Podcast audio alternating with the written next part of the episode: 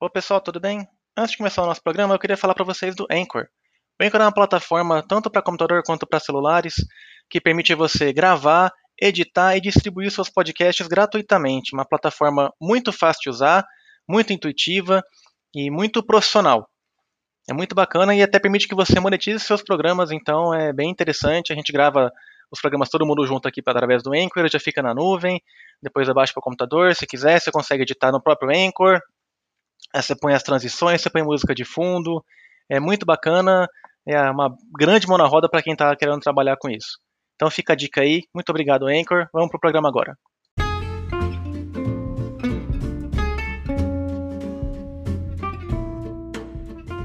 Saudações farmacêuticas! Sejam muito bem-vindos ao nosso programa. Meu nome é Chita, também sou conhecido como Evandro. E Covid-se para o nosso programa, para falar de Covid. Hoje, mais uma vez, temos uma ilustre convidada aqui falando conosco. Dessa vez, a Carol vai falar sobre pesquisa clínica e a Covid, como é que estão os processos das vacinas, etc. Como é que é feita a pesquisa clínica de Covid, quer dizer, de vacina, e por aí. Com a palavra agora, então, por favor, Carol. Olá, tudo bem com vocês? Estou é, aqui novamente. Eu já me apresentei da vez passada, mas meu nome é Ana Carolina, conhecida como Carol. Eu sou formada em farmácia pela USP Ribeirão Preto e atualmente eu trabalho com pesquisa clínica já tem nove anos. Eu sou monitora, fui monitora de pesquisa durante muitos anos. Hoje em dia eu estou na área de qualidade em pesquisa clínica e eu acompanho muito as, as pesquisas que são patrocinadas pela indústria farmacêutica. Né? É, e hoje eu estou aqui para conversar um pouco sobre o que, que tem de especial nesses estudos que são de vacina para Covid. E a gente pode também falar sobre estudos de medicamento, o que está sendo estudado para Covid, né? Fica a critério de vocês, ok? Muito obrigada, gente. Bom, que é o João Gordo e eu tô procurando uma internet de qualidade.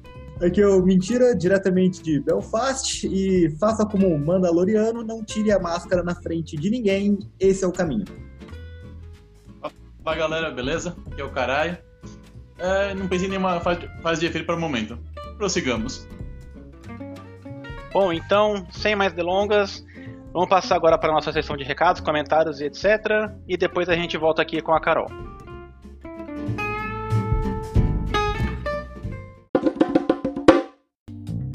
pessoal, alguns recadinhos rápidos aqui então.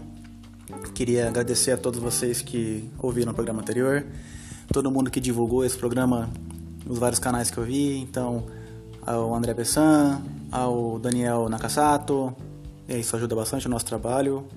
É bem bacana ver nosso projeto expandindo, indo, chegando em pessoas né, que a gente nem imaginava. Queria agradecer mais uma vez a Carol por poder participar do programa, por passar um tempo com a gente, por explicar tanta coisa pra gente dessa forma maravilhosamente didática como ela fez. Inclusive, nós gravamos esse programa no final de agosto, só que aí entre o tempo de edição etc, e ter os outros programas, ele está acabando saindo no meio de setembro. Então, de lá para cá aconteceram várias coisas, né? inclusive a vacina da AstraZeneca foi suspensa, foi retomado o teste. Então a Carol gravou pra gente um apêndice, está lá no final do programa onde ele explica o que, aconteceu, por que, isso acontece, etc. Ficou também, mais uma vez, muito bom. E é isso. Queria também deixar avisado aqui que o áudio do Johnny estava com problema, não era bem áudio, era a internet dele, foi descobrir isso depois. Mas resolveu, então já nos próximos programas isso deve ser mitigado, tá bom? Muito obrigado a vocês e vamos agora para o nosso programa. Um abraço.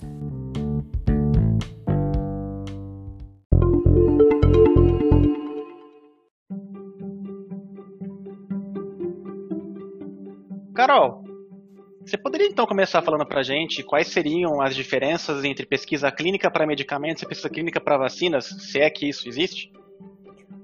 Oi, Chita, claro, com certeza.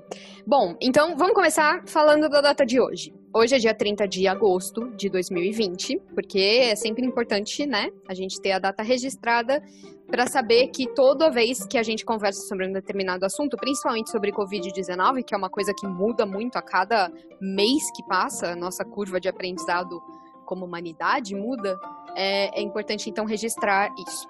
Bom, diferenças entre pesquisa clínica de medicamentos e pesquisa clínica de é, vacina de vacina. Vamos falar sobre geral, sem ser Covid, tá?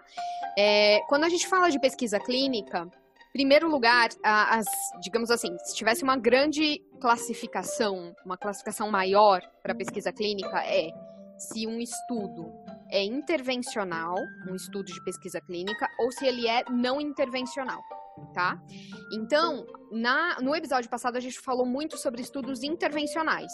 A gente acabou não falando muito sobre os não intervencionais, que são outros estudos que buscam coletar dados e coletar informação sobre uma determinada doença. É, agora, a gente então falou bastante sobre os estudos intervencionais, que são muitos dos estudos que hoje em dia nós estamos fazendo para a Covid-19. E dentro dos estudos intervencionais, a gente tem estudos de tratamento, que são remédios, né? E a gente tem os estudos é, de vacina, certo? É, de, de, no caso de prevenção, né? Que é, são as vacinas.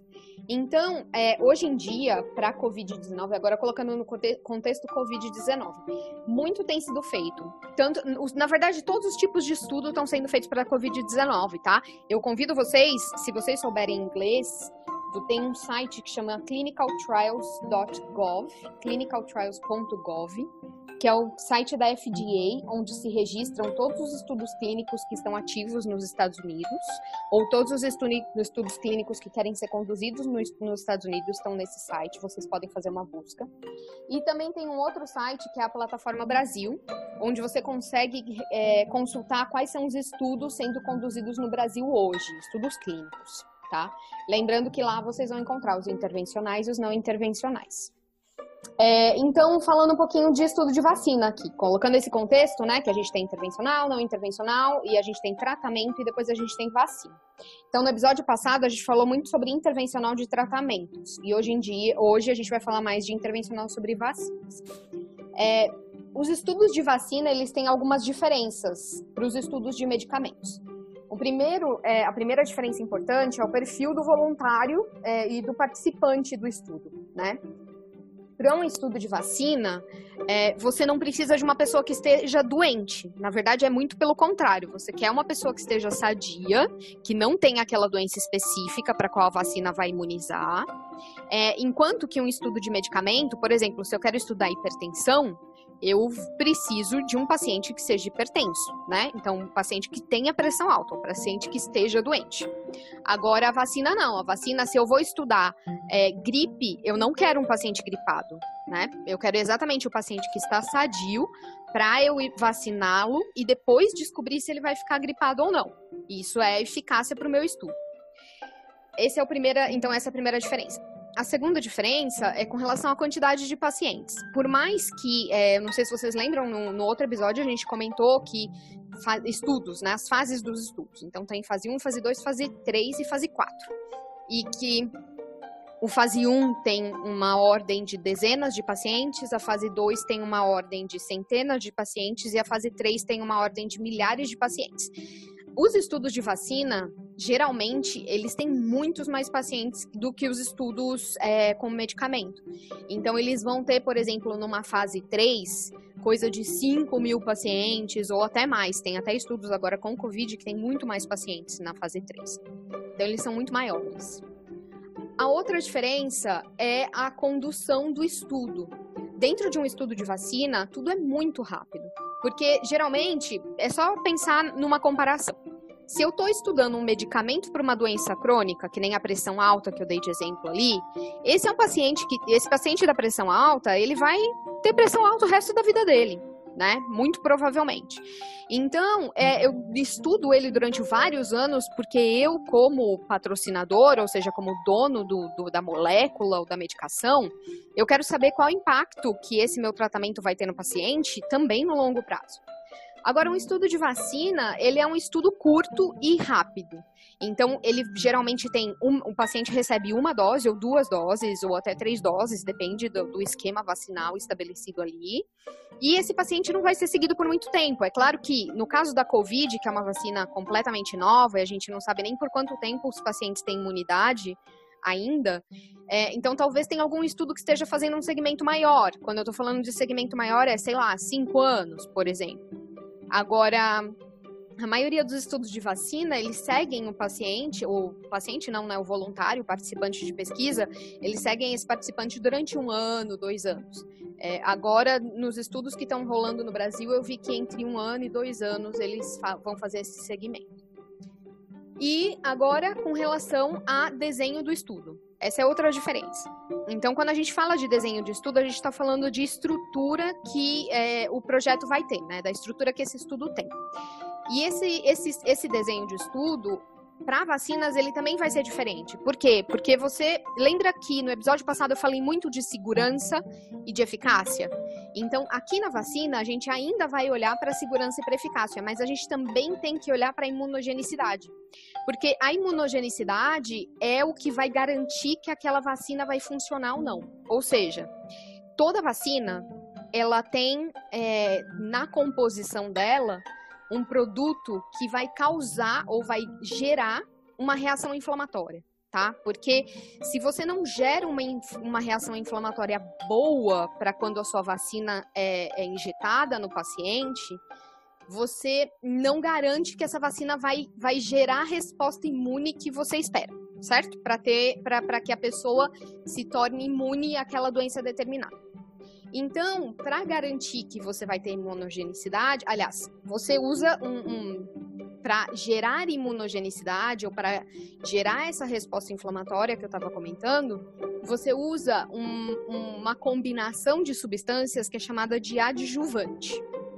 Os adjuvantes, eles são parte de todas as vacinas feitas, independente do tipo de vacina, se é uma vacina genética, uma vacina de RNA, uma vacina qualquer coisa assim, todas as vacinas terão adjuvantes.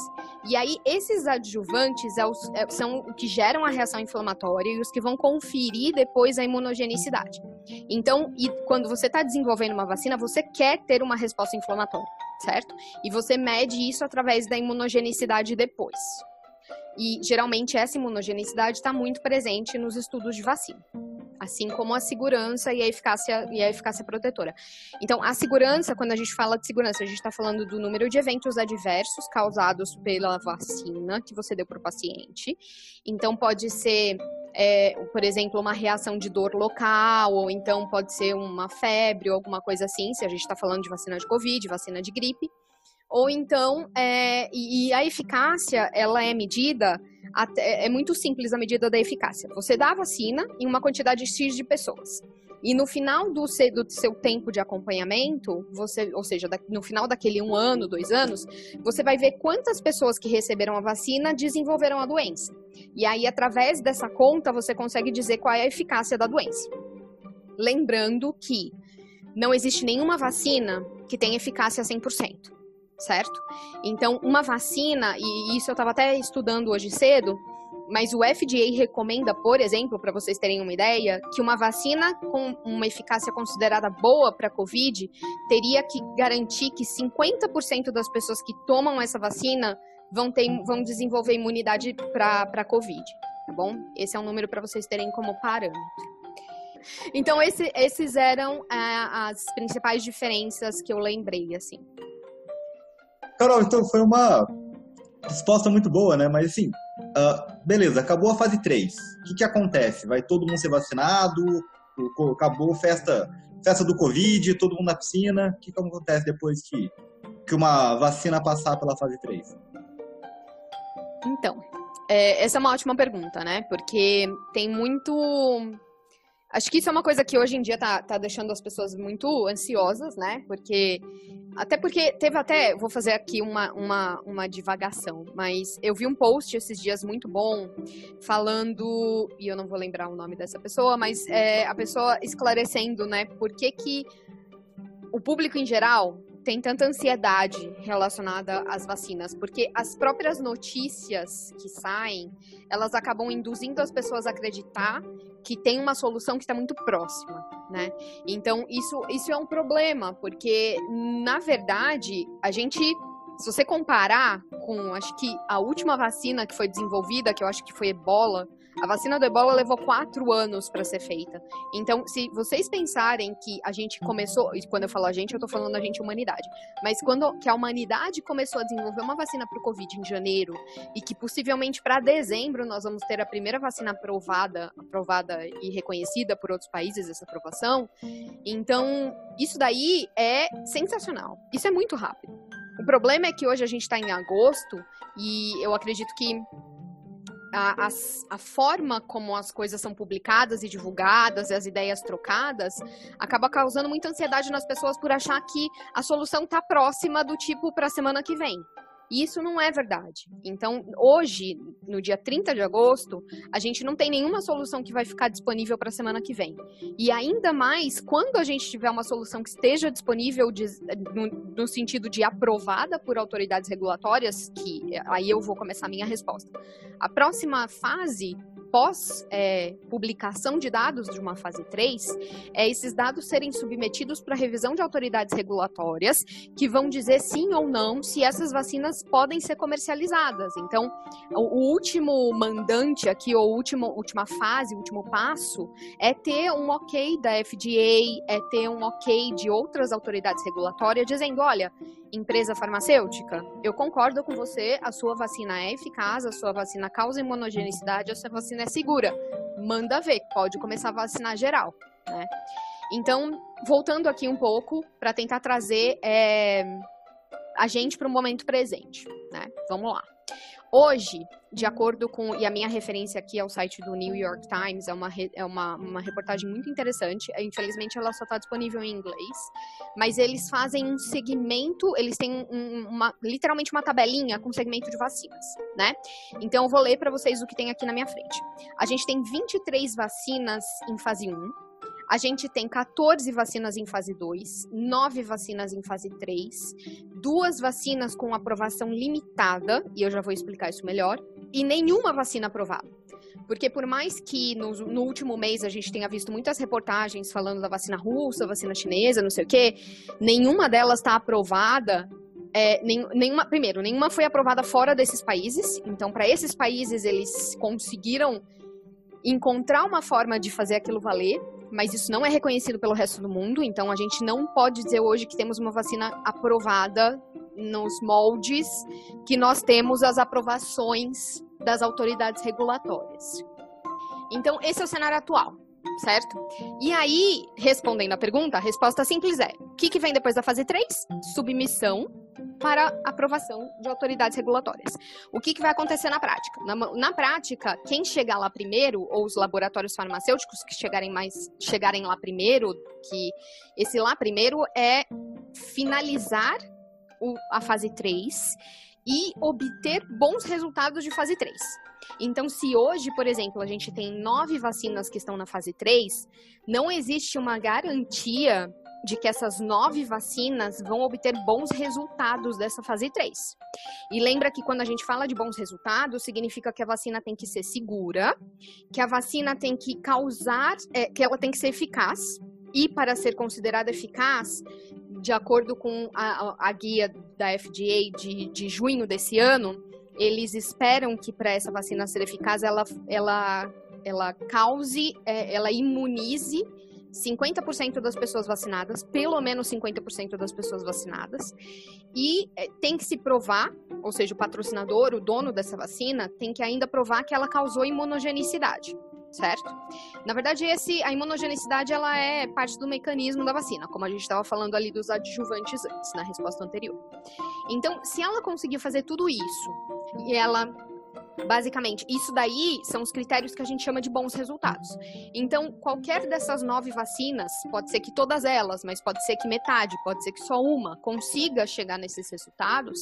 E aí, as indústrias farmacêuticas ou, ou os donos das vacinas, os patrocinadores dessas pesquisas, chamem do que quiser, os donos das moléculas, eles vão fazer um pacote de um dossiê na verdade, e eles vão submeter esse dossiê para apreciação das autoridades regulatórias de todos os países em que eles quiserem que essas vacinas sejam comercializadas, porque elas vão ser vendidas, a gente já sabe disso. A diferença é que se eventualmente aqui no Brasil a gente receber essa vacina de graça, não vai ser exatamente de graça, vai ser porque o SUS comprou. Né? Então, talvez a gente receba as vacinas através do SUS, mas foi porque o governo brasileiro vai ter que comprar essas nove vacinas, pode ser que não todas finalizem a corrida, vamos chamar assim. Aí, para garantir, além de elas finalizarem a corrida de conseguir fazer todos os testes, elas ainda têm que ter a aprovação das autoridades regulatórias. As autoridades regulatórias basicamente vão revisar esse dossiê, né, com muito cuidado, vão ver se os estudos foram conduzidos de forma adequada, vão ver se tiveram algum problema, alguma coisa duvidosa ou qualquer indicação de que aqueles resultados possam não ser exatamente aquilo. Inclusive, as autoridades regulatórias podem até pedir para os patrocinadores, ou seja, para os donos dos laboratórios farmacêuticos, fazerem mais estudos para conseguirem provar alguma coisa ou outra que não ficou clara ainda, tá? E após isso, a autoridade regulatória aprovou, ou seja, tá ok, vai começar a ser comercializado então a partir do momento que vai ser comercializado, é, vai ser uma corrida, né? Vai ser um pouco insano. E, mas a partir, acima de tudo, a gente já tem alguns laboratórios farmacêuticos se preparando desde antes. Então, basicamente, eles não estão esperando. Porque pensa, vamos lá. O Brasil tem 200 milhões de habitantes. Se a gente considerar que todo mundo tem que ser vacinado para Covid, que não é a realidade para muitas vacinas, certo? Se você pensar sarampo, geralmente as pessoas, 100% da população é vacinada, mas são vacinadas quando criança, certo? Então a gente não tem nenhum cenário em que 100% da população é, é vacinado de uma vez só. Isso acontece geralmente quando a gente tem campanhas de gripe. A vacinação de gripe talvez seja uma das vacinações mais extensas, que a gente, um dos programas de vacinação mais extensos. São sazonais, né? Uma vez por ano a gente tem que se vacinar por gripe. E mesmo assim a gente não tem uma cobertura vacinal de 100% da população. Só que provavelmente uma vacina de Covid vai precisar imunizar, ter uma cobertura vacinal muito alta. Ou seja, vai precisar ser administrada em muitas pessoas para garantir que a gente atinja o que as pessoas estão chamando de imunidade de rebanho, né? Que é aquela imunidade que é conferida a toda a população, porque mesmo quem não pode tomar a vacina acaba ficando protegido porque as pessoas em volta dessa pessoa que não pode tomar vacina foi foram imunizadas, certo? Gente, uma pergunta. Ficou claro o que eu falei aqui agora ou tá confuso? É, na verdade, você, você respondeu a pergunta que eu queria fazer, que eu queria fazer quando eu levantei a mão. Nossa, eu nem vi você levantar a mão, desculpa. Tá. É que eu perguntei, tipo, se, se o laboratório pode produzir as doses, né, da vacina antes da aprovação. Seria um risco que ele, que ele, que ele corre, só risco dele mesmo. A palavra é exatamente essa, risco. O que, que acontece? Num cenário normal, fora de uma pandemia, eu, laboratório farmacêutico, não quero produzir vacinas a mais até eu ter certeza que autoridade regulatória vai aprovar a minha vacina, porque se eles não aprovarem ou se eles pedirem mais testes ou qualquer coisa assim, aqueles lotes que eu andei produzindo, eles têm uma validade. Eu vou ter que jogar tudo no lixo, possivelmente, né? Porque até tá, tá liberado para eu comercializar aquilo, pode ser que leve muito mais tempo do que eu possa aceitar, né? Agora, situação de pandemia, é, tá é, todas, assim, na verdade, eu acho que nenhuma das, das indústrias farmacêuticas, ou eu vou chamar de patrocinadores, porque muitas das vacinas, elas estão vindo de órgãos governamentais, tá? Então, estão sendo é, patrocinadas por, tipo, governo dos Estados Unidos, governo da China, governo de Cuba, que nem a gente viu agora há pouco, que tem a vacina cubana. Então, assim, eu não vou chamar mais de indústria farmacêutica, tá, gente? Porque realmente tem... É patrocinador a melhor palavra, tá? Lembrando que o patrocinador, o que, que ele é? Ele é o dono daquela vacina que está em teste certo? Dono por quê? Porque ele está pagando. Então, ele está pagando os testes clínicos para que eles aconteçam. Então, voltando. É, os patrocinadores, é, a gente está num cenário de pandemia que é um cenário atípico. Então, o que, que o, qual é o, o cenário ideal para o patrocinador? O cenário ideal para o patrocinador é: eu obtenho aprovação regulatória hoje, amanhã eu estou inundando o mercado com a minha vacina. Primeiro porque, se eu for um patrocinador governo, ou seja, se eu for o governo dos Estados Unidos, eu quero que a partir do momento que eu garanta que aquela vacina, ou melhor, que a FDA revisou todo o dossiê da vacina, me deu ok para continuar, eu quero a minha população imunizada. Né? Então, eu estou olhando para o bem da minha população. Se eu sou patrocinador indústria farmacêutica, eu quero vender quanto mais medicamento, melhor, né? Ou quanto mais vacina, melhor. Então, eu quero vender muita vacina certo? E se eu chegar lá primeiro que os outros, então, eu vou literalmente vender tudo que eu tiver disponível mais um pouco, certo? E aí, por causa disso, é, muitos dos patrocinadores consideram que tem, claro, outras variáveis, né? Mas talvez essas sejam algumas das mais importantes. Então, eles consideram que é, vale a pena o risco de você já começar a produzir antes. E aí, o máximo que vai acontecer é eles terem, levarem um não né, de alguém da FDA ou então da agência regulatória da, da, da União Europeia ou então uma Anvisa, por exemplo, é, levarem um não e aí eles não vão poder comercializar naquele país ou então não vão poder comercializar nunca, né? Tipo, se os, os resultados dos estudos darem, darem mal, ou seja, se, se não apresentar eficácia ou se apresentar algum problema importante de segurança de alguma dessas vacinas, eles vão literalmente jogar todo aquele esforço, tempo e dinheiro no lixo. Mas, de novo, né? É, eles estão pagando esse preço. Eles estão pagando por esse risco, né? Então, o é, que, que acontece, gente? A outra questão aqui é que, claro, a gente tem nove vacinas em fase 3 e avançando. Mais duas que estão aprovadas para uso limitado, né? Que é a tal da chine... a vacina chinesa e a vacina russa.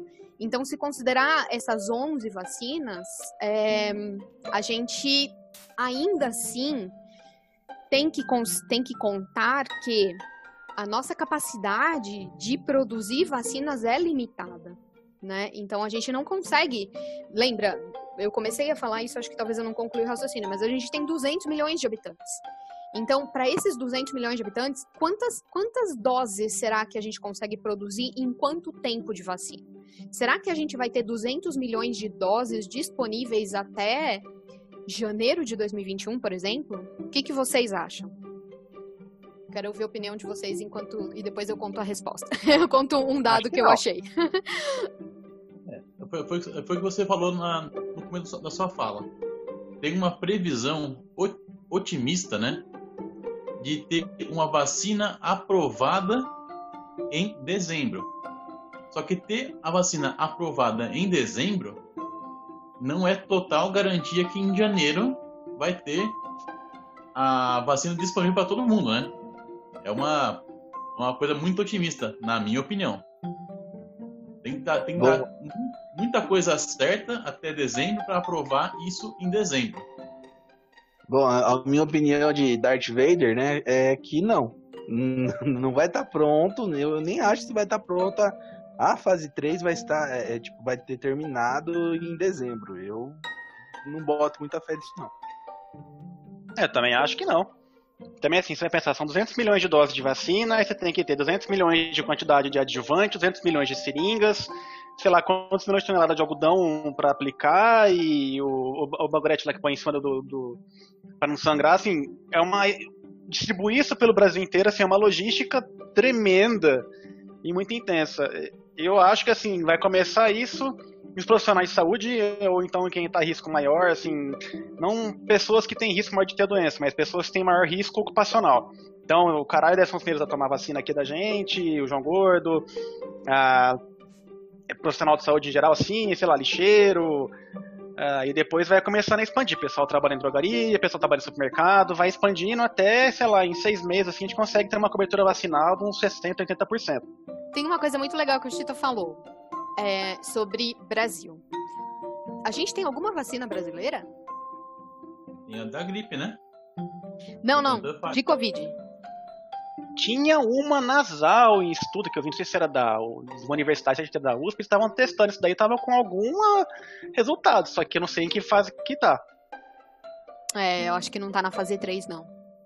Então, percebe que essa pergunta eu fiz, eu plantei essa pergunta, na verdade, com esse intuito de falar, cara, se a gente não tem vacina brasileira, em estágio avançado de investigação pelo menos, é, com, onde que a gente se coloca nessa corrida pela vacina? Porque é uma corrida, né? E não é uma corrida Brasil. Não é só porque a gente tem que definir depois, quando tiver aprovada finalmente uma vacina, se quem vai tomar primeiro são os grupos de risco e mais os profissionais de saúde, por exemplo. Mas a gente está aqui numa corrida mundial, né? E, e, inclusive, tem essa característica que é interessante. Não é só uma corrida mundial, porque corrida parece competição, mas ela tem que ser uma colaboração.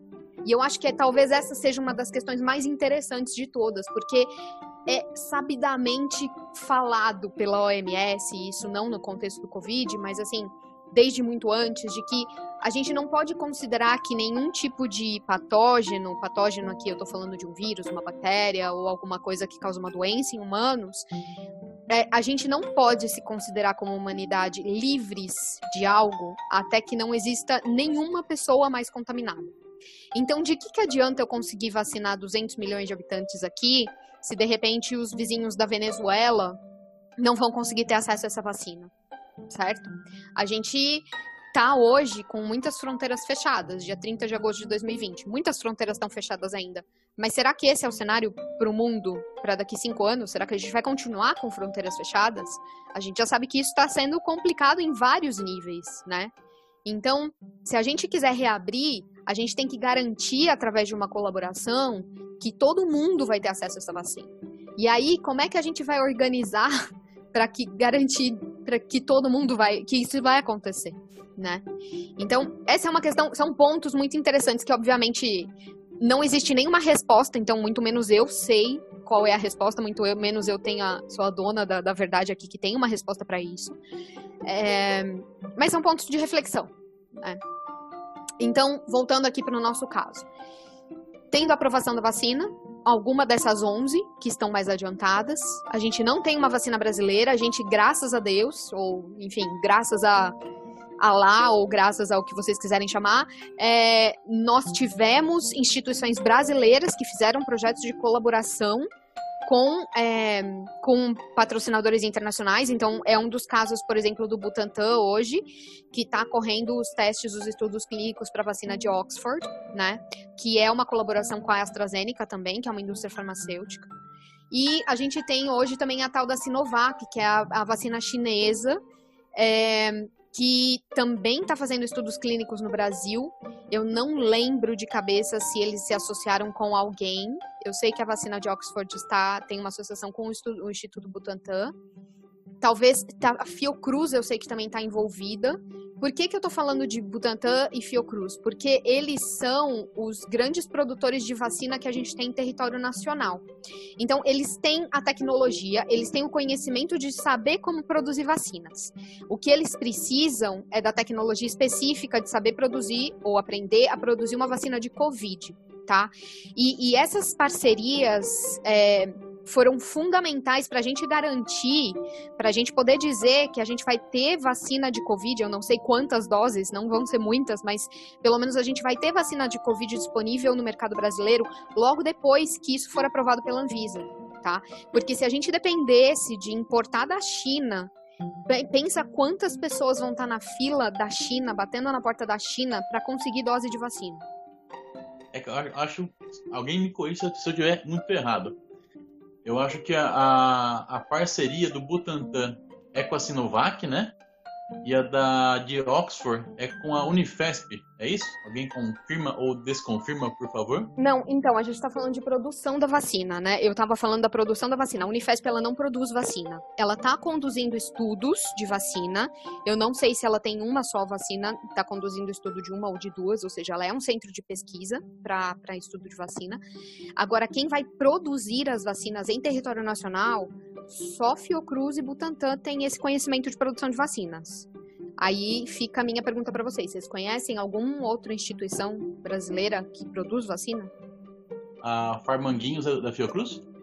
Alguém quer investigar isso? Tá Eu acho que é. É, né? Eu acho que é. É da Fiocruz e o, o Butantan é do, do, estado de São Paulo, né? Tem lá uma parceria com a FURP. Ah, tem a FURP, verdade. Mas a FURP não é o que faz vacina, é o Butantan mesmo que faz a vacina, né? Isso. Isso. Eu tô procurando uma 800 mil doses. Ah. Eu tô procurando aqui uma reportagem da é, uma reportagem do El País que eu li sobre quantas doses, porque eu quero dar esse dado aqui, eu acho que é super importante. Quantas doses eles estão esperando estar disponíveis é, para o SUS.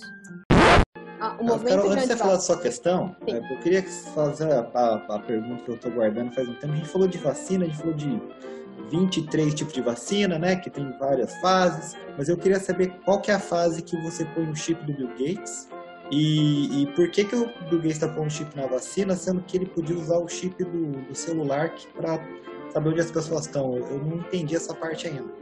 Olha, eu, eu, eu tava conversando com o Bill Gates na semana passada, né? Que ele veio jantar aqui em casa. A gente furou a quarentena, gente, me julguem. Aí o Bill Gates estava falando que o plano dele de dominação mundial tá funcionando, né? Porque é obviamente para isso. Você quer chipar as pessoas, você precisa ter um plano, né? Você não vai sair chipando Peraí, peraí, ele vai, ele vai chipar as pessoas, então de vez ele Claro. traçar as pessoas, ele vai fazer casais. Também, Vai, as pessoas se amarem, é- esse é o plano dele. Ele Pode que as pessoas sejam felizes. Pode ser, pode Eu achei ser, que ele era do mal. isso também. que tava chipando. Não, mas do mal, colocar um microchipzinho do nada, até eu microchipei meu cachorro, por que, que o Bill Gates não pode te microchipar? Aí você é do mal também, né, Carol? a gente só não sabia ainda. A gente tá descobrindo aqui agora.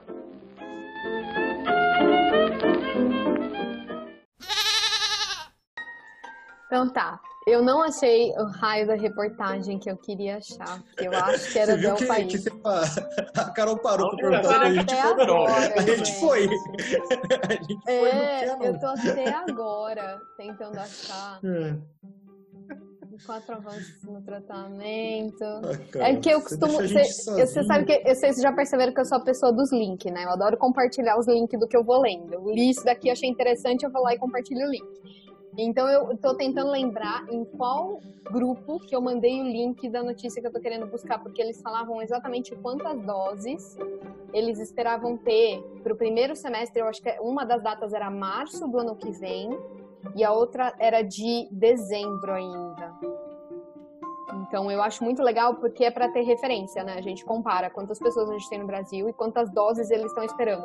Se eu não me engano, era do tipo é, 48 milhões de doses para dezembro, ou seja, você, vacina um quarto da população brasileira, né? É alguma coisa muito pequena. Ou então aqui, por exemplo, o Brasil tem capacidade de produzir 500 milhões de doses de vacina por ano. Isso é uma vacina normal e isso é dentro de um ano inteiro, né? Então ele com certeza vai ser essas instituições que a gente estava conversando antes, né? O, a Fiocruz e, e o Butantan, eles vão ser é, localmente referência para a nossa região inteira, para a América Latina inteira. Todo mundo vai olhar para eles para procurar, é porque a gente consegue produzir doses em excesso. É claro que a gente precisa de tempo, né? Mas provavelmente o Butantan eles vão ter esse, esse papel importante na, na região América Latina para o próximo para o próximo ano, né, para conseguir fornecer vacina. E é por isso mesmo que foram feitos esses acordos, tanto com a Sinopharm, que é a, a- patrocinadora da, da, da vacina chinesa, que eu estava falando aqui, quanto da vacina de Oxford e da AstraZeneca, é, que fecharam com o Butantan, por exemplo. Outro detalhe, por exemplo, outro, outro comentário. Isso daqui que eu tô lendo é uma reportagem do El País do dia 18 de agosto. Estava dizendo que a fábrica da Sinopharm de Pequim tem capacidade de produzir 200 milhões de doses por ano.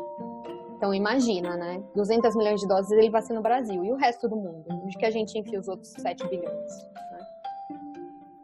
Então tá, gente. Fica aí essa, esses comentários, essas, essas reflexões, porque é, são assim, é, agora a gente tá num momento muito do tipo, ai, vacina, vacina, qual vacina? Vamos ter vacina, por favor, vacina e não sei o quê. Mas a partir do momento que a gente tiver a primeira aprovação regulatória, vai começar todas essas discussões e, se não brigas, para conseguir ter acesso a essa vacina, né? Porque uma coisa é você ter a vacina aprovada para comercialização, é um ok do tudo bem, a sua vacina funciona, ela não, não tem nenhum, é, nenhuma, um problema de segurança muito grande. E a outra coisa, os outros 500, que são outros 500, muito 500 mesmo, é você conseguir tomar vacina, né? Porque a gente vai ter os 7 bilhões de habitantes da Terra competindo para tomar essa vacina.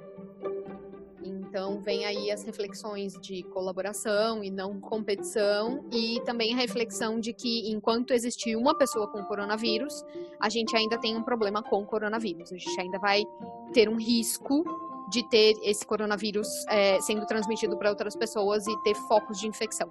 Inclusive, tem muita gente falando, né? É, muitos é, espertos na área, no caso, não é muita gente, né? Porque muita gente, até minha mãe fala, até meu cachorro fala, mas muitos espertos na área que comentam que a tendência é que o coronavírus se torne uma doença sazonal, como a gripe é, por exemplo, e uma doença que não vai ser erradicada, mas uma doença com a qual a gente vai conviver muito pelos próximos anos.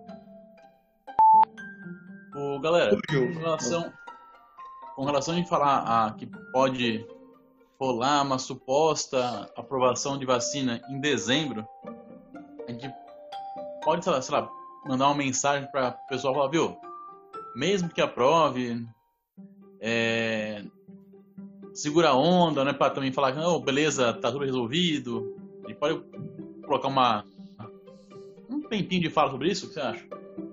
Acho uma boa. A Carol já falou isso, mas ela falou um pouquinho mais, mais técnica, né?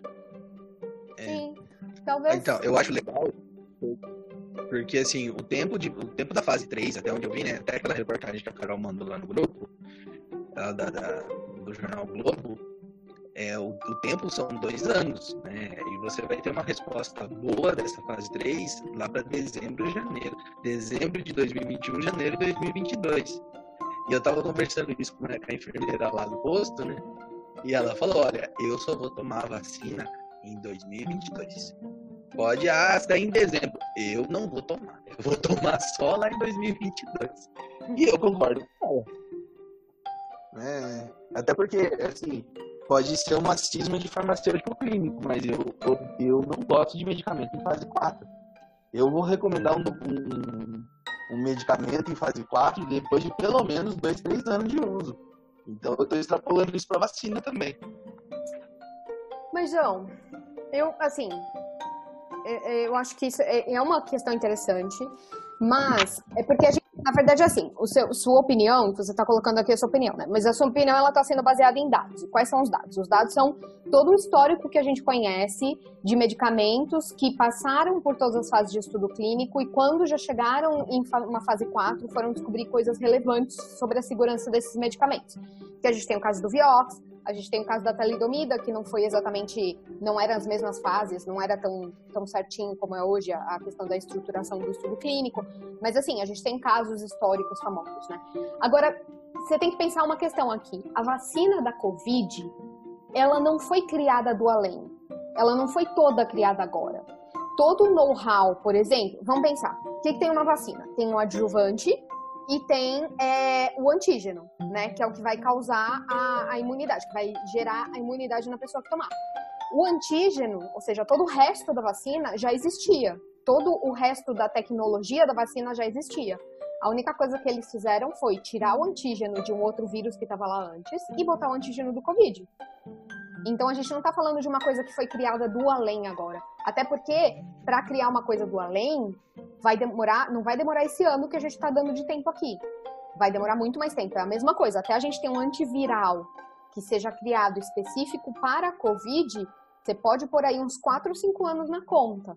Agora, o que a gente está fazendo é, é o diferente. A gente está usando medicamentos que já são aprovados para as outras indicações terapêuticas, ou seja, tem todos os estudos em cima deles e está tentando ver se esses mesmos medicamentos têm algum tipo de efeito para o Covid, né? Então é a mesma coisa com a vacina. A gente já tinha uma tecnologia de vacina, a maioria dessas vacinas acho que era usada para gripe, adenovírus, qualquer coisa assim. E aí eles substituíram, ou seja, eles modificaram em parte a tecnologia dessas vacinas para que agora ela seja usada para Covid. Não é uma coisa do nada.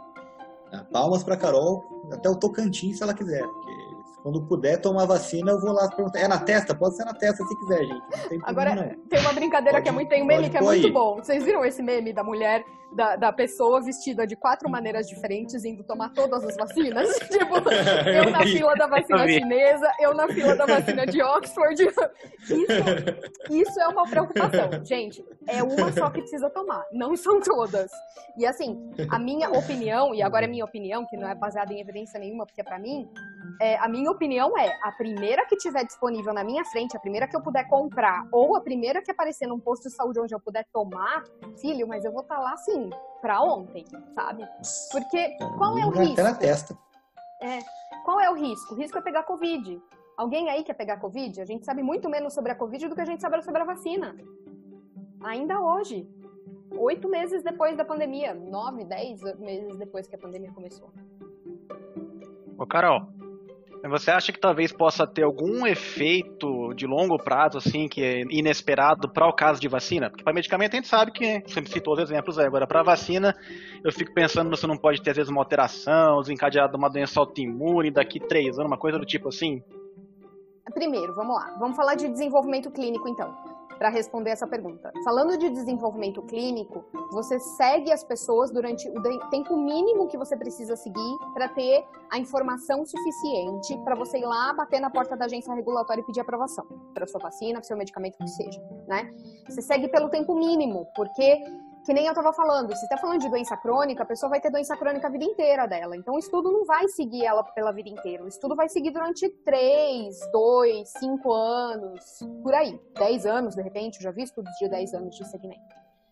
É, se você está falando de uma Covid da vida ou de uma vacina da vida, assim, eles, de novo, principalmente numa situação de pandemia, que é a situação que a gente está hoje, eles vão seguir pelo tempo mínimo para obter informação de tempo mínimo necessário para que a agência regulatória aprove, mas muitos desses estudos vão continuar em andamento para se obter informações que hoje a gente não tem. Uma das informações que hoje a gente não tem é por quanto tempo uma pessoa tem imunidade para Covid. Isso a pessoa que pegou Covid e se, se, e se curou, né? Tô falando da pessoa que sarou de Covid. Então, a pessoa que sarou de Covid, ninguém sabe dizer hoje quanto tempo ela está imune à Covid. Tá? E a outra pergunta que a gente também vai ter sem resposta é: uma pessoa que tomou vacina de Covid hoje, o dia que ela estiver disponível, quanto tempo essa pessoa estará imune de Covid? Tá? Então, os estudos eles têm que continuar. Não é que vai chegar outubro, novembro, dezembro, chegou a aprovação regulatória e todo mundo para a pesquisa. Muito pelo contrário. As pesquisas continuam e são essas próprias pesquisas que vão continuar fornecendo dados de segurança e continuar fornecendo dados de eficácia. Um desses dados de eficácia é por quanto tempo você pode ser considerado imune, tá? Então, é, em resumo, a minha resposta para você é: eu acho que o risco de ter um novo evento relacionado à segurança, ou seja, uma nova questão relacionada à segurança, que não apareceu durante a pesquisa clínica, seja baixo e é cada vez mais baixo, porque de novo a gente não está criando vacinas do zero aqui, a gente está usando tecnologias que já existiam adaptadas para COVID, porque para desenvolver uma tecnologia de vacina do zero leva muito mais tempo do que esse um ano que a gente tem, né? Então, se essas vacinas, essas tecnologias de vacina, vamos chamar assim, já estavam sendo é, estudadas para outra coisa antes, a gente já tem dados de antes, né? A gente já sabe como essa tecnologia determinada se comportou com uma vacina de gripe, por exemplo, ou com a própria vacina do ebola. Eu acho que a Moderna pegou a mesma tecnologia da vacina do ebola. Então, não é novo, né? Não, não, não... E aí, você tem que, quando você vai pensar você individualmente, você é indivíduo, né? Porque quando a gente pensa em país, não tem dúvida. Tendo a aprovação da Anvisa, o SUS tem que procurar comprar vacina, produzir vacina do jeito que seja, né? Como país, essa é a decisão a tomar.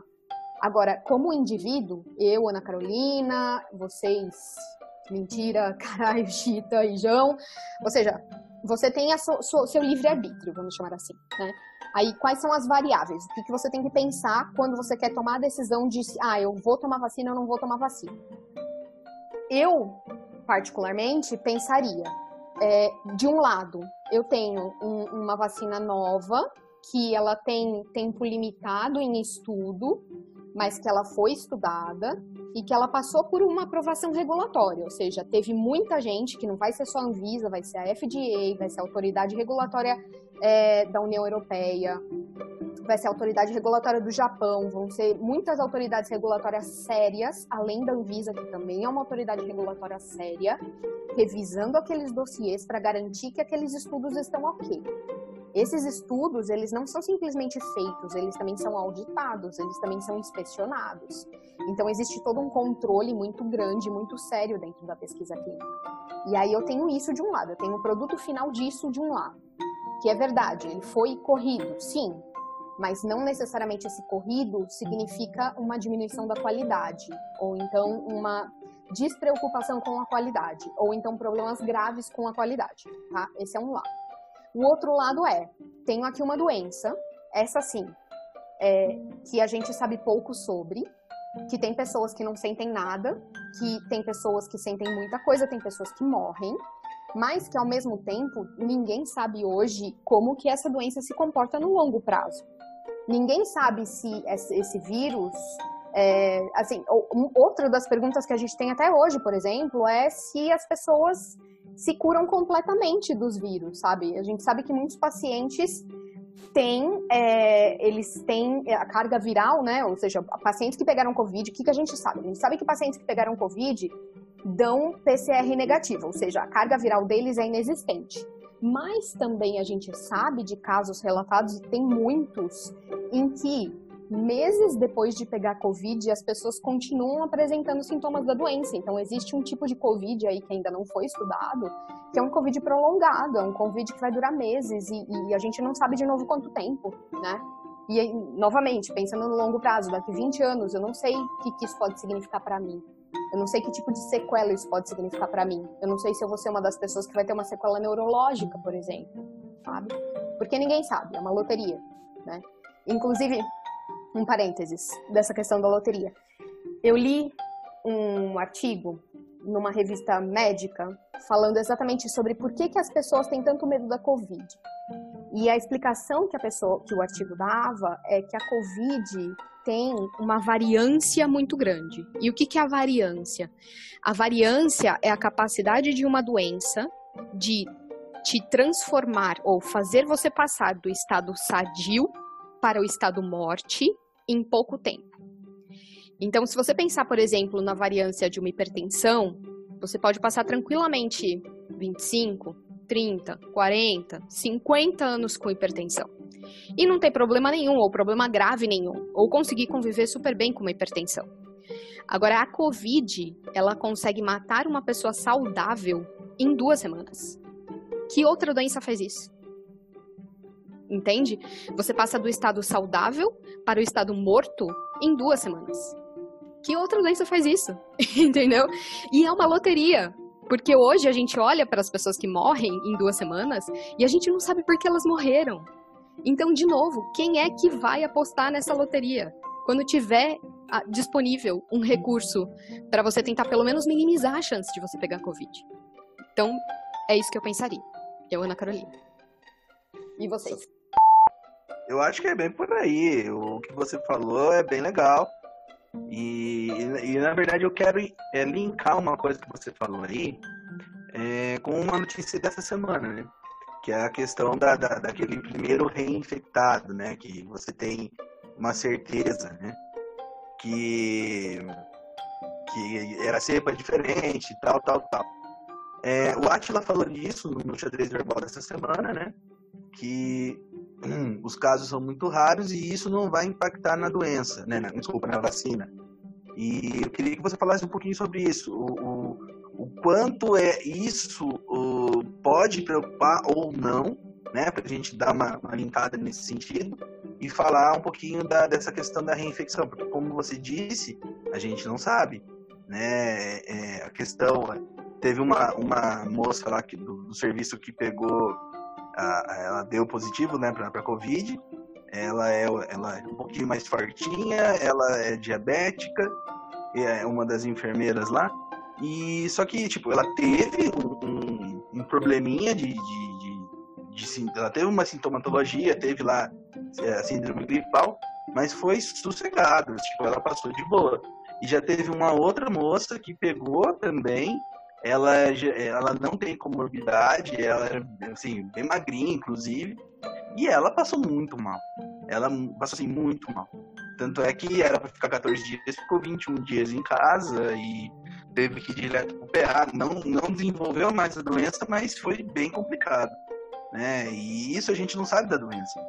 Né? Mas é, essa questão da reinfecção é uma coisa que se a gente ver mais casos, né, se, se, a gente conseguir descobrir mais casos, se, se nós conseguirmos medir mais casos, pode ser que isso tra trate um, traga um problema para as vacinas, né? E o que, que você acha disso? João, acho que talvez eu não tenho o conhecimento técnico, no caso que seria um conhecimento médico suficiente para comentar. O que eu sei foi o que eu vi também na, no Atila, sobre, do, que, o Atila falando, mas foi na live dele, na live dele dessa semana, que foi, acho que, cadê um milhão de, de infectados, alguma coisa assim o nome da live, e o que ele comentava foi isso, assim, o que, o que é fato é, foi confirmado que foram casos de reinfecção nesse caso, né, teve até um caso de Ribeirão Preto que, que foi, foi confirmado. Mas, então isso é importante, isso é a primeira confirmação importante, por quê? Porque essa era uma, uma dúvida que a gente tinha, se era possível pegar Covid mais de uma vez. Então, esses relatos de caso, que é o que a gente tem publicado hoje, confirmam que sim, é possível pegar Covid mais de uma vez. Agora, o que sobra é mais um monte de perguntas que a gente ainda não tem resposta, e quem vai dar essa resposta é a ciência. Então, quais são essas perguntas? É, qual é a pessoa que pega Covid mais de uma vez? Isso ninguém sabe. Você não sabe, inclusive, se é você ou não, né? Então, por isso que até o Atila fala que ele deu esse conselho no final da live dele. Ele fala, cara, você não sabe se é você que vai pegar mais de uma vez. Então, segue a recomendação de ficar em casa e tenta se isolar e usar máscara e todas as recomendações, mesmo se você já tiver se, se curado de Covid, né? Isso é realmente muito importante. Então, a gente não sabe, é, de novo, né? Quem é a pessoa que pega mais de uma vez? A gente não sabe como a doença se comporta ainda. O relato de caso que eu li sobre o caso de Ribeirão Preto, da pessoa, da enfermeira que foi confirmada que pegou mais de uma vez, é, ela teve uma doença mais leve. Parece que do, dois casos que eu estava lendo sobre as pessoas que pegaram pela segunda vez tiveram uma doença mais leve. Mas a gente também não sabe se vai ser sempre assim, né? Se ela, se ela vai ser mais sintomática ou pior, pode ser uma gravidade pior ou não. No caso da dengue, por exemplo, se você pega uma segunda vez, que não é nem o mesmo vírus, você precisa pegar um outro tipo de vírus, né? É, dentro da família ali dos vírus da dengue, é, quando você pega pela segunda vez, a segunda vez é pior, né? Porque é a segunda vez que te dá a chance de ter uma dengue hemorrágica. E aí, agora, de novo, a Covid a gente não sabe. E a outra questão que a gente não sabe é sobre que tipo de vírus foi esse que infectou as pessoas pela segunda vez, né? Porque a gente precisaria, para isso, ter estudos de, de, de, de, realmente uma codificação do vírus do paciente, né? Tanto para a primeira infecção quanto para a segunda infecção, para comparar, para ver se o paciente está pegando exatamente o mesmo vírus ou se esse paciente já está pegando uma forma diferente daquele vírus, porque a gente tem é, a gente tem pequenas diferenças entre os vírus que estão causando as, as as epidemias, assim, localmente falando, né? Então a gente tem o vírus que tá mais na Ásia, a gente tem o vírus que tá mais na Europa, tem o vírus do Brasil. Eu não sei se, eu não entendo de virologia para dizer se isso são vírus diferentes ou se são é, famílias do, do, vírus, eu não sei explicar, não sei o termo técnico, tá, gente? Vocês me desculpem. Mas eu sei que eles conseguem identificar se uma doença, se a, se a Covid foi pega na Espanha ou se a Covid foi pega na Coreia, por exemplo, tá? Eu não sei explicar como, mas eu sei que existe isso. E aí é importante para os casos de reinfecção entender se é, qual foi o primeiro vírus que a pessoa pegou e qual foi o segundo, né? Então tem todas essas questões ainda para descobrir.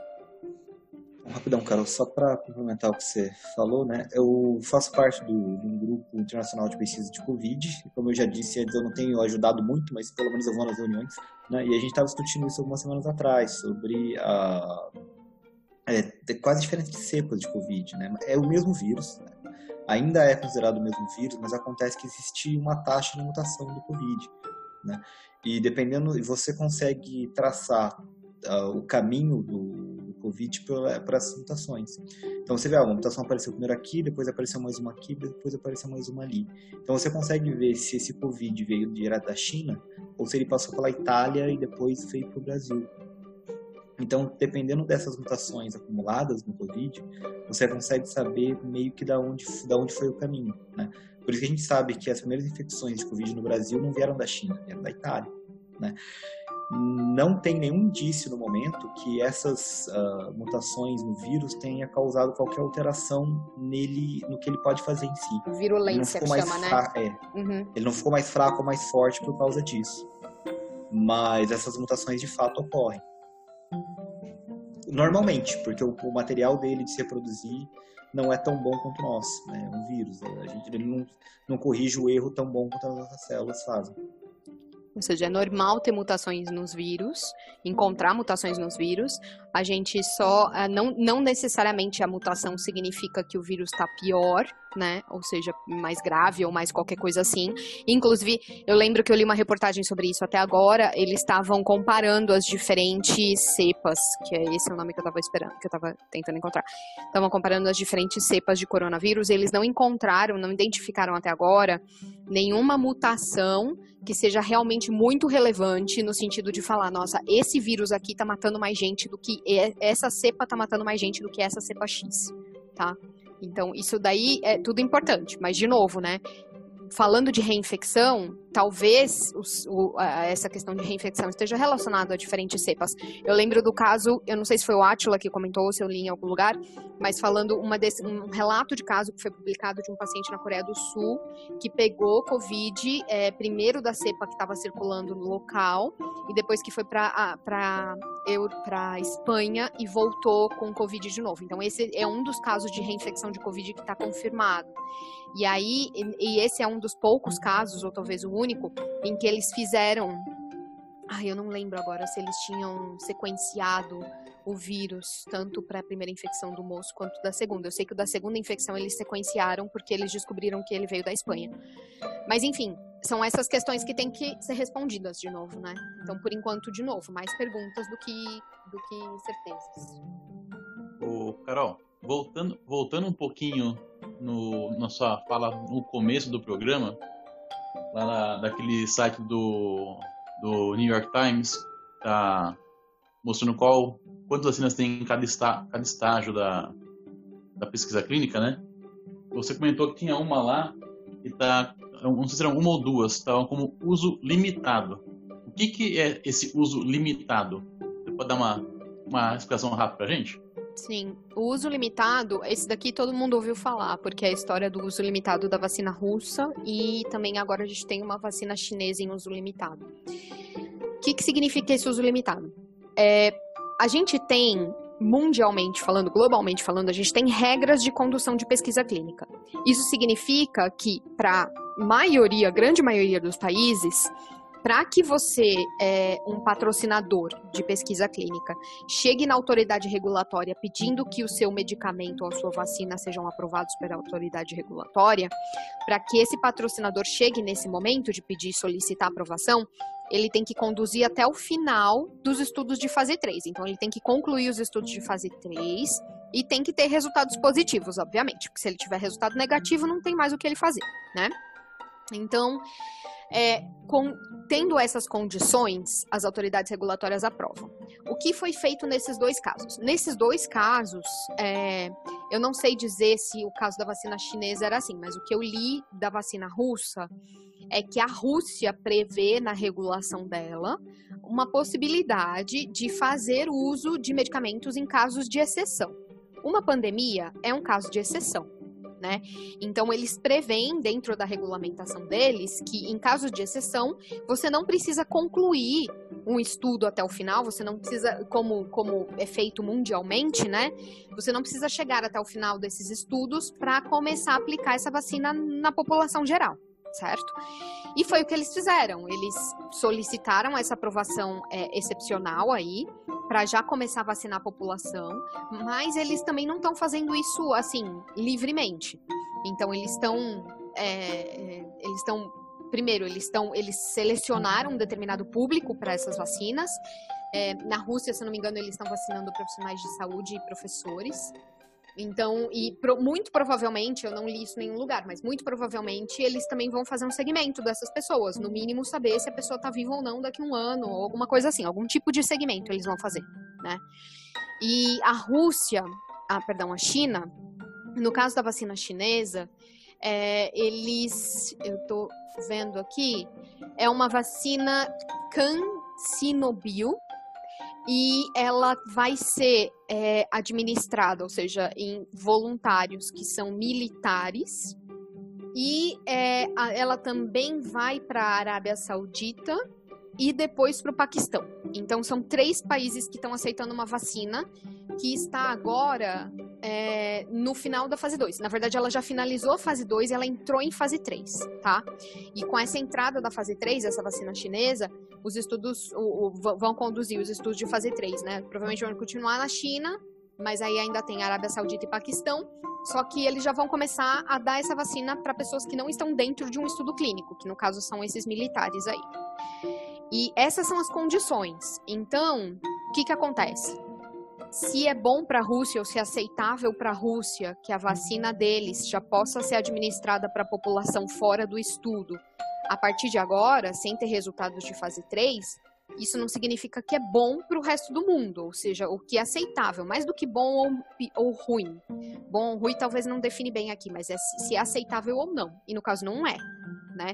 Então a Anvisa, por exemplo, a gente tem algumas vacinas de fase 3 aqui no Brasil, e até agora a Anvisa não falou, gente, seguinte, vamos fazer o seguinte, vamos começar a vacinar a população mesmo, não importa os resultados, né? Vamos começar a acelerar esse negócio aqui? Então não rolou, certo? Por quê? Porque Bom, porque, porque a gente já tem um histórico, né? Porque a gente já tem toda uma vivência de pesquisa clínica. A gente já sabe que muitas vacinas caem no meio do caminho porque não atingem os resultados esperados. A gente já sabe que tem muitas. É, historicamente, a gente tem muitos exemplos de, de, de, situações que deram errado, né? De medicamentos em estudo que deram errado mesmo. Então, mais. É, não, não é nem conservadora a palavra, seria o mais, o mais sensato seria esperar para garantir, para verificar quais são os resultados desses estudos, né? Que, do, de fase 3, no caso. Então, a gente pode dizer hoje, que esse site aqui, ele divide. Ele tem nove vacinas em fase 3 e duas vacinas com aprovação limitada. Então, a gente tem, na verdade, 11 vacinas em fase 3. Esse é, esse é o status atual. Só que para alguns países, eles abriram essa exceção, porque eles permitiam, a legislação deles permitia, e ficou assim, e tá tudo certo. Né? Mas, de novo, não significa que sirva para a gente. Quer dizer que estão, no caso da Rússia, eles estão seguindo a legislação russa, certo? Então, para eles está tudo dentro da, da legalidade. Não tem nada, nada assim, ilegal ou antiético sendo feito. Mas perante a comunidade internacional, o tipo de estudo que eles estão fazendo lá não é tão aceito para a comunidade acadêmica internacional. É isso, né? Exatamente. A Rússia, particularmente, está sendo muito criticada porque eles não soltaram dados da fase 1 e da fase 2 dessas vacinas, dessa vacina que eles têm hoje, né? Que a, a vacina deles chama Sputnik V. Então, eles não soltaram dados dessa vacina, não publicaram dados. Não é soltar dado do tipo postar no Twitter, é publicar, né? Então, para publicar, você tem que fazer um artigo científico e você tem que submeter para as revistas científicas que vão fazer uma revisão desse artigo e depois vão publicar. Então, eles não publicaram dados sobre os resultados que eles tiveram nas primeiras fases. Eles simplesmente anunciaram para o mundo do tipo, galera, é o seguinte, a gente tem uma vacina que está agora na fase 3 e a gente está decidindo aplicar essa vacina em pessoas fora de estudo clínico. É isso. No fundo, é isso que está acontecendo. Pelo que eu entendo, sim, é, isso é permitido pela legislação deles, porque, de novo, é um, é um caso de exceção. Agora, qual resultado? Não sei. De que forma eles estão seguindo essas pessoas para ver se, se né, o que está acontecendo com esses voluntários? Nem são voluntários, são pessoas normais mesmo, população geral. Então, é, não sei se eles vão fazer um segmento disso, não sei como eles vão fazer isso. Mas é um fato, eles já começaram a, a aplicar. Ô, Carol, fala para mim, é, né, dentro de, dessa, de, de, desse todo o processo que a gente está acelerando essa pesquisa clínica, né, a, a, vacina mais rápida, né, que até, uma, até antes, né, de 2020, foi a, para Ebola, né, que a demorou aí 4, 5 anos para desenvolver acelerar é, esses quatro, cinco anos para um, um ano e meio, é, qual é a vantagem disso e quais as desvantagens que a gente tem é, é, inerentes ao processo? Né? Eu tenho algumas considerações sobre essa, sobre essa questão específica, sobre vantagens e desvantagens de acelerar um processo. Acho que talvez a primeira coisa que é importante falar aqui é que essa aceleração do processo ela está relacionada a muitos fatores e não necessariamente esses fatores são ruins tá?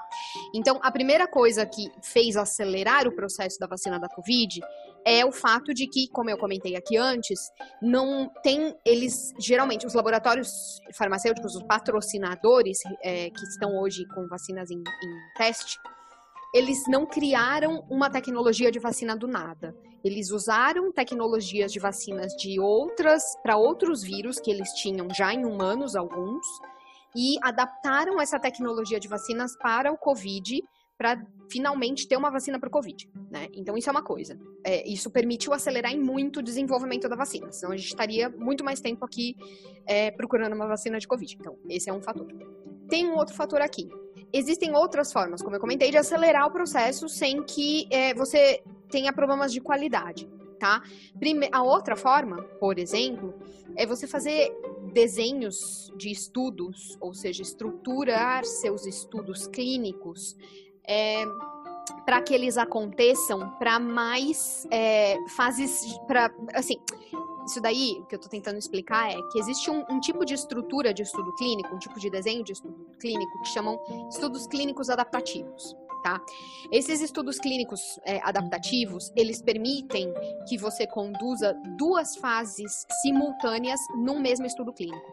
Então, por exemplo, você pode ter um estudo que seja fase 1 e fase 2 no mesmo estudo. Então, você leva o tempo de um estudo, ou um pouquinho mais do tempo de um estudo, só que aí você sai no final desse estudo já com resultado para uma fase 1 e para uma fase 2 certo?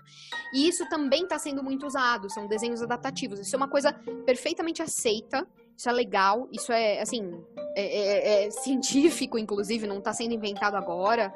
Então, essa é uma outra forma de acelerar. Aí tem uma outra questão aqui também.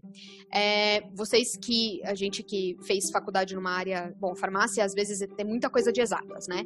A gente ouviu muito falar sobre o N. O N é o número de participantes, é o número de pessoas, né? Quando você faz um estudo clínico, você precisa saber qual é o número de pessoas que você precisa que participem para garantir que você vai encontrar, estatisticamente falando, os resultados que você procura e resultados que sejam fidedignos, tá? É, o que, que eu quero dizer com isso? Se você for fazer um estudo na sua família, você vai estudar, você vai fazer um teste hoje, por exemplo, com a sua mulher, com a sua filha, com o seu cachorro, você vai obter um resultado. Só que a chance de você obter desse resultado que você vai obter ser é, enviesado ou seja, dele ter um, um viés, dele não ser compatível com a realidade, é grande. Deixa eu explicar melhor. Então imagina, você. Carol, Oi. É, só para falar que esse teste provavelmente daria em divórcio ou visita do, do juizado de menores, fora, fora o resto.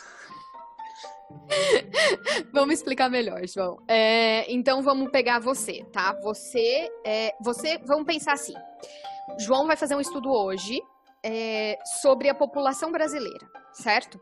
E aí o estudo do, do João para a população brasileira envolve ele, a esposa dele, a filha dele e o cachorro, certo? Então o João vai fazer um estudo com, uma, com a seguinte para tentar responder a seguinte pergunta: Como é a população brasileira? Então, se o João for é, basear o estudo dele na família dele, ele vai responder que a, a, a população brasileira é branca a população brasileira é de classe média, a população brasileira tem grau universitário, com, exceto da filha dele, porque a filha dele ainda é menor de idade, né? E o cachorro, obviamente, não vai ter grau universitário, mas ele vai dizer que.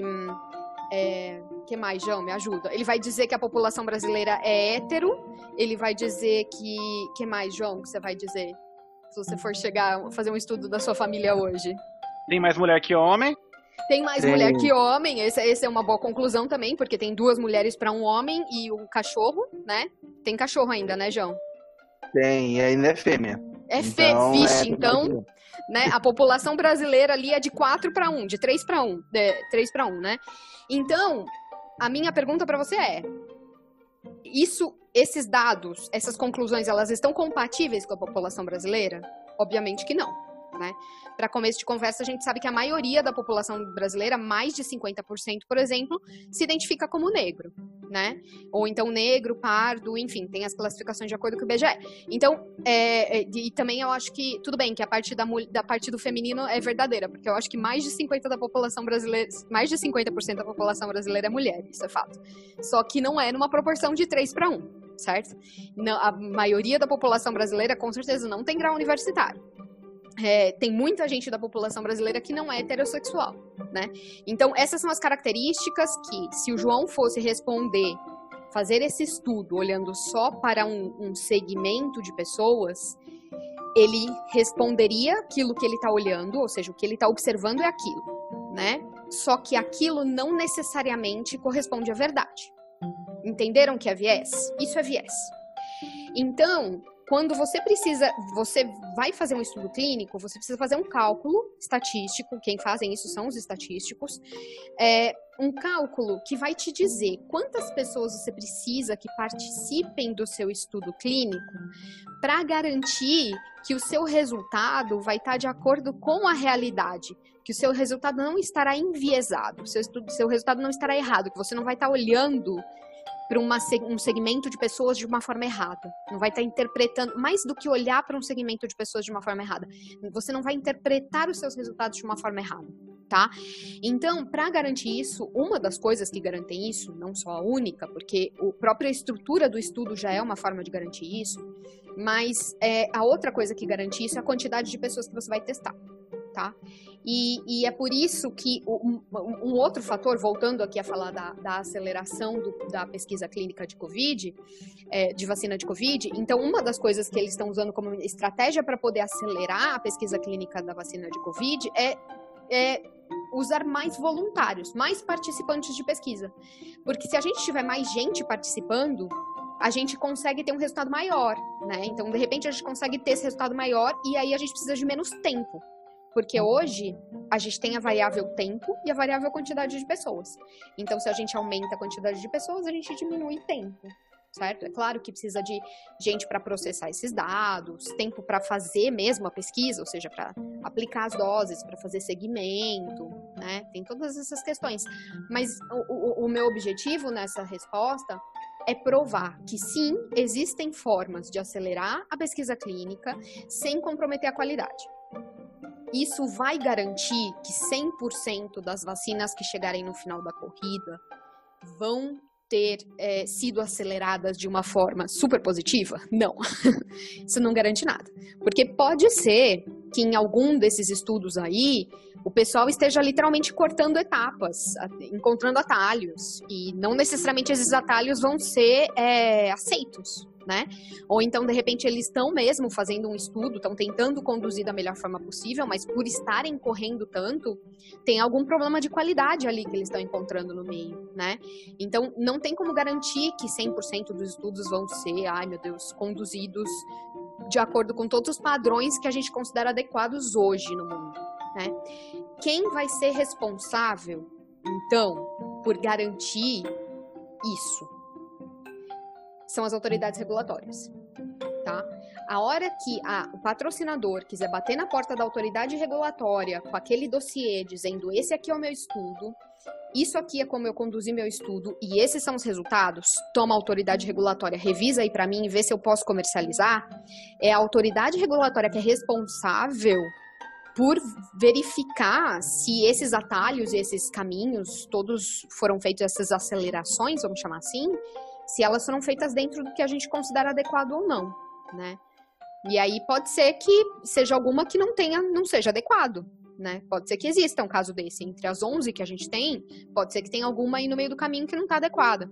Mas a gente espera que com 11 pelo menos uma chegue no final, né? A gente espera que pelo menos assim. Então, quanto mais a gente tiver, no final das contas, quanto mais é, candidatas à vacina a gente tiver, melhor porque maior é a garantia de que pelo menos uma vai chegar no final cumprindo com todos os, os requerimentos. Bom, é assim, eu tenho. Nem sei se cabe aqui, se, se cabe na discussão, mas eu tenho medo hoje com relação à Anvisa, né? Porque ah, existem pessoas que trabalham lá que é legal, sim, a gente conhece um monte, né? Mas depois que chega ali para cima, né? É, como que eles vão tratar esses dados me preocupa né? Mas não, acho que não, isso não é. Isso é um comentário aqui entre a gente, acho que nem rola jogar isso pro, pro episódio. É, assim, a minha opinião, João, é que pelo menos quando se trata de vacina ou medicamentos e não sei o quê, a gente tem um mundo para se espelhar, né? Então, mesmo que você fala, ah, hoje eu não posso confiar na Anvisa, não, não acho que seja o caso hoje, do momento presente, né? Mas, enfim, a gente sempre fica com medinho. Mas é, tem outras agências regulatórias. Tipo, o que, é, o que é impossível, uma coisa é fato. É impossível um patrocinador manipular todas as agências regulatórias do mundo. Eu nunca vi acontecer, tá?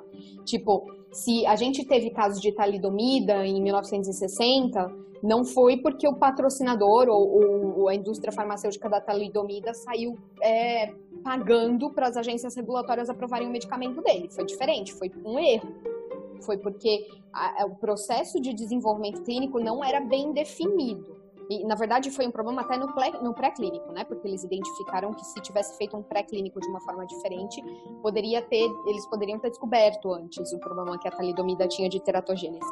Então, é, é, é erro, isso é uma coisa.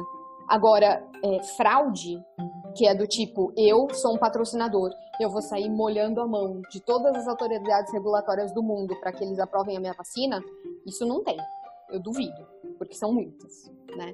É, não, não, mas não é nem esse o sentido. O sentido que às vezes me preocupa, por exemplo, a Sinovac, né, que está aí, a gente está em fase 3 aqui no Brasil. Pelo viés de ser da China, pelo viés de não sei o que, chegar lá na Anvisa e ser travada, entendeu? É, assim, são todas as complicações, tem essa que você falou, mas eu nem estava pensando nisso. tem também, né? Mas é, eu estava pensando mais no, no, nesse outro sentido, né?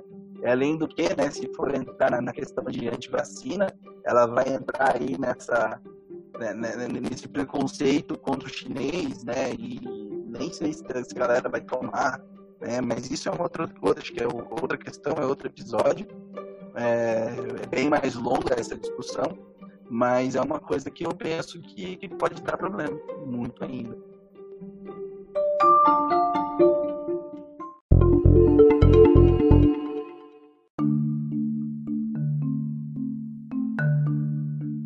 Olá, ouvintes do podcast Contém Referências. Aqui é a Carol. Estou voltando para conversar um pouquinho com vocês, então, sobre o caso que aconteceu essa semana. Hoje é o dia 13 de setembro de 2020. É, o caso que aconteceu essa semana da paralisação dos testes da vacina da Universidade de Oxford é, em combinação com a farmacêutica, a indústria farmacêutica AstraZeneca, né? Então, primeiro, o que aconteceu? Que aconteceu foi que é, os testes, é, um, um, os estudos de fase 3 dessa vacina foram paralisados porque teve uma paciente no Reino Unido que apresentou um evento sério e inesperado após uma dose da, da vacina, tá? Já foi confirmado pelo presidente da AstraZeneca na imprensa que a paciente realmente usou uma dose da vacina para Covid certo? Então isso é importante porque se essa paciente, por eventualidade, tivesse, tivesse usado placebo, a gente não teria todo esse fuzuê que aconteceu durante essa semana, né? Então, é, essa paciente ela apresentou é, uma inflamação na medula espinhal, o diagnóstico dela ainda não foi fechado até onde eu li na data de hoje, é, mas tinha uma suspeita de que fosse uma mielite transversa, que se chama, que é uma inflamação na medula espinhal rara, certo? Então realmente não se espera acontecer e o fato de ter acontecido com uma paciente que usou uma dose da medicação da vacina leva a uma possível causalidade com essa vacina, certo? Causalidade significa que pode ser, existe a possibilidade de que a vacina causou esta inflamação na medula espinhal. Tudo bem até aqui? Ok. Então vamos seguindo. Isso é normal? Olha, normal, sim. É esperado que tenham alguns pacientes que todo estudo clínico acontece isso, gente. Vamos lá. A gente conversou muito sobre o que é uma droga experimental ou uma vacina experimental. O motivo do, pelo qual a gente tem que fazer experimentos é para garantir que essas medicações sejam seguras, medicação ou vacina, seja segura quando a gente vai decidir usar elas em amplo, na, na população completa, certo? Para isso existem os testes clínicos.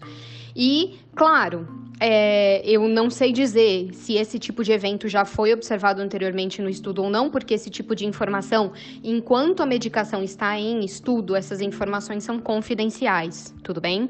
É, as empresas reportam essas informações só para as agências regulatórias, elas não são obrigadas a ficar reportando para a população em geral, a falar para a imprensa e esse tipo de coisa, tudo bem? É assim que se faz, porque, novamente, a gente está falando de um estudo, então, quando está em estudo, a gente ainda não sabe quais são os riscos relacionados à segurança, né? Então, é, é claro que uma vez que essa medicação vai ser é, é, aprovada para comercializar, certo? Uma vez que ela estiver disponível para a gente tomar vacina, por exemplo, no posto de saúde, é, todas essas informações sobre a segurança, sobre o perfil de segurança da vacina ou do medicamento, elas são públicas. Aí sim, todo mundo que for tomar, no momento de tomar, tem direito a saber o que, que se encontraram nos estudos clínicos. A questão é que lá, no, nesse futuro em que a gente vai tomar, já vai estar tá confirmado ou não tudo que se encontrou, né? Então, por exemplo, esse caso aqui, ele suspendeu o estudo clínico porque ele era um caso inesperado e era um caso sério e era um caso que pode estar associado à medicação, à, à vacina, no caso. Só que a gente ainda não sabe, né? É exatamente por isso que a gente tem os estudos clínicos, que a gente testa antes em um grupo de pessoas que se voluntaria para participar desses testes. E depois disso, a gente avalia, a gente, o que eu digo, as indústrias farmacêuticas e as agências regulatórias avaliam qual vai ser o perfil de risco desse, dessa medicação ou dessa vacina. Tudo volta para o conceito de risco-benefício. Eu não sei se vocês lembram que eu expliquei durante esse podcast, mas o risco-benefício é um conceito que é o seguinte: você tem que garantir que tudo que você mandar para ser comercializado, é, ele tem que ter um risco aceitável comparado ao benefício que essa medicação, essa vacina vai me trazer, tá? Então, qual é o benefício que uma vacina de Covid vai me trazer hoje? Vai me deixar imune, eu, Ana Carolina, né? Eu, como indivíduo, vou ficar imune é, a um, uma, um vírus que ele pode ser letal em muitos casos, em muitos casos ele está sendo letal, ele está matando muita gente, e além disso a gente está com uma pandemia de Covid, então essa, esse é o benefício, o benefício é muito claro. Agora, quais são os riscos que eu, Ana Carolina, vou me submeter se eu decidir tomar essa, essa vacina, certo? E aí, é, esses riscos, é, a conclusão final de quais são esses riscos, ela se dá no final do desenvolvimento da vacina ou do medicamento, certo? Então, como eu comentei, acho que no primeiro podcast, esse é um processo muito longo, costuma levar muitos anos. Nesse, nesse esse processo da vacina, a gente está acelerando porque a gente não partiu do zero, certo? Eles usaram uma vacina é, que era um adenovírus, se eu não me engano, de macaco, alguma coisa assim, a vacina de Oxford e eles modificaram ela para ter Covid, então já era uma tecnologia que estava sendo usada e eles só modificaram para o coronavírus especificamente, né? Então a gente não partiu do zero, por isso que foi muito mais rápido. E no final de todos os testes clínicos é esperado que a gente saiba o quanto é seguro ou não. Ser seguro pode incluir eventos adversos sérios? Então acho que talvez essa seja uma pergunta interessante, né? Porque apesar de ser considerado seguro, uma medicação ou uma vacina, eles nunca são 100% isentos de risco. Esse conceito de 100% isento de risco não existe em medicina tá?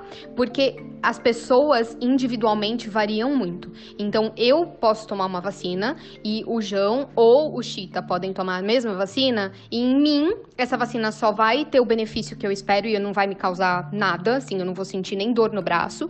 No Chita, ele pode ter um monte de dor no braço, no local da injeção, de repente, que é um evento local muito comum quando se toma uma vacina. E o João pode ficar com uma febrona, pode ter que, sei lá, ser internado e qualquer coisa também por causa dessa vacina. Então, é, as vacinas, os medicamentos, a reação individual de cada indivíduo varia muito, pode variar muito, né? Por isso não existe isenção de risco completa, sempre vai existir um tipo de risco.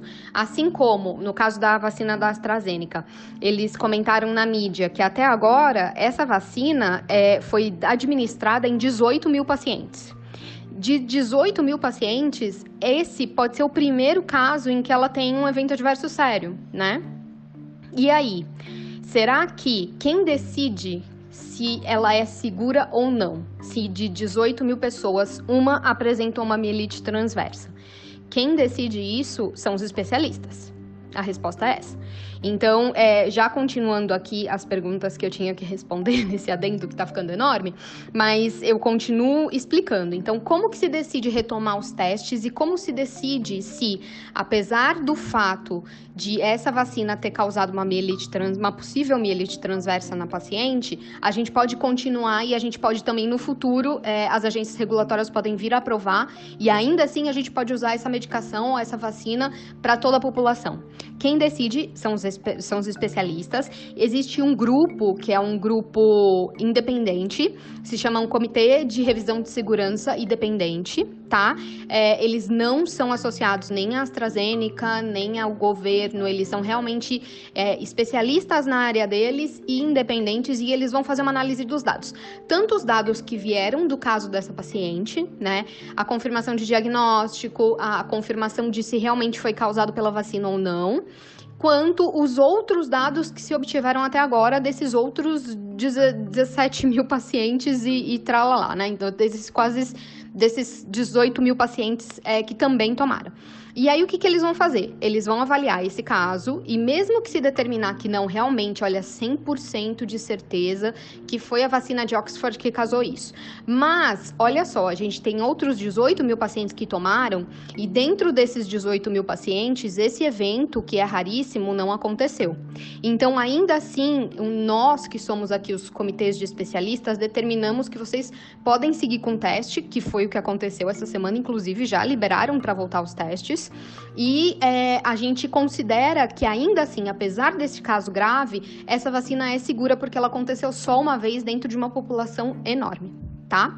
Então, respondendo às perguntas, é, a, a, retomada do teste ela, ela é feita dessa forma. Então, primeiro tem um parecer de um comitê, de, um comitê independente, depois as autoridades regulatórias de cada país podem revisar todos os dados, eles podem pedir para o patrocinador enviar um relato de caso, eles podem pedir o que eles quiserem para eles decidirem se pode ou não voltar aos testes, tá? E isso já aconteceu tanto no Reino Unido quanto aqui no Brasil, a Anvisa já liberou a retomada dos testes. E depois é, qual é o impacto final disso? O impacto final disso é que, apesar desse caso, e mesmo tendo um caso comprovado de que a vacina pode causar essa mielite transversa, é, pode ser que mesmo assim eles considerem que ela é segura, porque nos outros 18 mil não aconteceu nada, certo? E aí ela vai ser comercializada e ela vai ser administrada na população inteira, né? Que aí a gente já tá falando de 7 bilhões de habitantes nesse caso, né? Idealmente todos vão tomar ou todos vão tentar ter acesso. Pode ser que nem todos tomem a da Oxford, pode ser que tomem a vacina chinesa ou a vacina russa, mas enfim, é, a população que vai eventualmente tomar essa vacina vai ser muito grande. E aí, dentro de, da, da população, né, quando a gente passa para a população, a gente vai ver quantos casos realmente acontecem. Então, qual é a responsabilidade do patrocinador nesse caso específico, como todos os casos, assim como todos os outros casos? A partir do momento que é aprovada a comercialização dessa vacina, ou seja, a partir do momento que as autoridades regulatórias virem os resultados finais dos testes, então tem que primeiro chegar no final do teste, depois eles vão fazer um relatório e vão mandar para as autoridades regulatórias. Quando as autoridades regulatórias julgarem que as, as, todos os estudos foram conduzidos adequadamente, os resultados estão ok, a autoridade regulatória libera para comercializar liberou para comercializar, é responsabilidade do patrocinador continuar monitorando a vacina. Então, o que, que eles vão fazer? Eles vão continuar de olho em todo mundo que está recebendo vacina e as pessoas que vierem reportar que tiveram problema com essa vacina. E também eles podem conduzir estudos de fase 4, né? Então, a própria autoridade regulatória se ela não achar que é, é suficiente a quantidade de pacientes que eles tiveram até agora, ou se ela quiser que o, o patrocinador monitore ainda mais questões de segurança, se ela achar que tem alguma preocupação, ela pode liberar com a condição, liberar a comercialização com a condição de que novos testes sejam feitos, mas dessa vez na fase 4. Então, um paciente vai receber, por exemplo, uma vacina e aí depois é alguém, sei lá, é um estudo fase 4, né? Pode ser que alguém entre em contato para saber se ele tá bem, se teve algum problema ou qualquer coisa assim. E é isso. Espero que tenha ficado claro. Se vocês tiverem dúvidas, vocês podem é, entrar em contato comigo, comigo pelo LinkedIn. Meu LinkedIn é Ana Carolina Roberto, podem me procurar lá. É, e é isso. Fico à disposição de vocês. Muito obrigada. Tchau.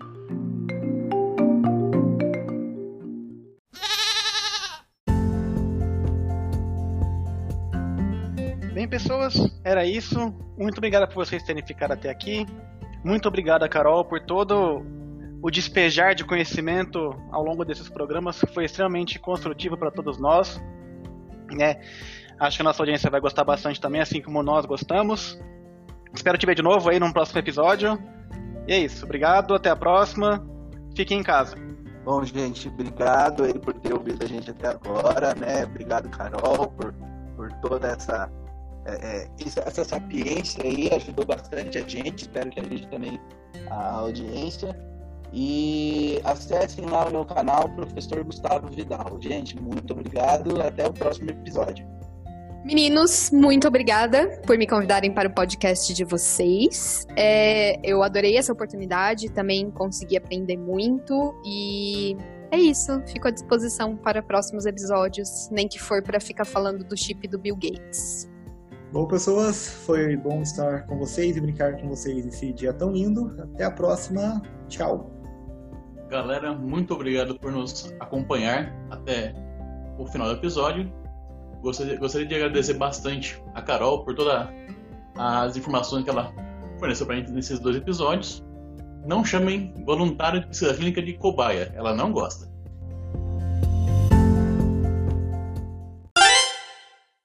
Hashtag mentira rancoroso, não agressou a Carol. Tchau, Carol. Foi, e falar foi voluntário do meu lado apanha, hein?